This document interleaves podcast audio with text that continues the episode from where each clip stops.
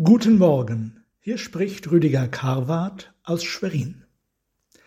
In der Geschichte vom Turmbau zu Babel im ersten Buch Mose im elften Kapitel wird uns das Streben der Menschen nach Einheit vor Augen geführt. Einheit. Das ist eines der großen Idole der Menschheit. Die Einheit der Völker, der Welt, der Ideologien, und womöglich noch der Religionen. Gottes Antwort darauf lautet, ihr wollt Einheit, aber die Einigkeit schenke ich. Verblüffend und dennoch so wirklichkeitsnah zeigt sich das Motiv, die Triebkraft für den großen Bau der festen Stadt und ihres Turmes der Selbstverherrlichung. Es ist einfach Angst. Wohlauf, lasst uns bauen, denn wir werden sonst zerstreut in alle Länder. Wir müssen also unsere Einheit mit allen Mitteln festigen, wir müssen eine Mauer bauen, sonst laufen uns die Leute noch davon. Oder sie wollen alle herein, und dann werden wir bis zur Unkenntlichkeit verdünnt. Wir müssen die Voraussetzungen für die Einheit schaffen. Die große Mauer, in der wir alle drin sind und keiner darf dahin durch. Können Sie sich noch daran erinnern? Vor 35 Jahren stand sie noch, eine dieser großen Mauern. Je weiter die Einheit geht, je mehr sie eines Tages vielleicht zur Welteinheit wird, desto weiter geht auch die Chance der wenigen Herrscher zu jeder Maßlosigkeit, jeder Willkür, jedem Zwang.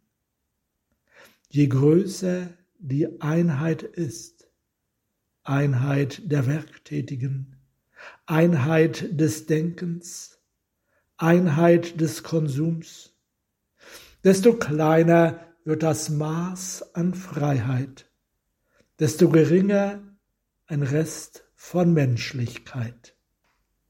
Eine Welteinheit aber ist zwangsläufig das Ende aller Menschlichkeit.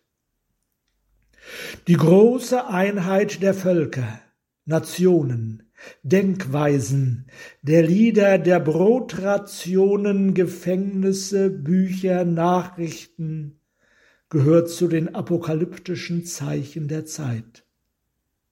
Einheit ist etwas fürchterliches. So zerstreute sie der Herr von dort in alle Länder, dass sie aufhören mussten, die Stadt zu bauen, die Einheit zu schaffen.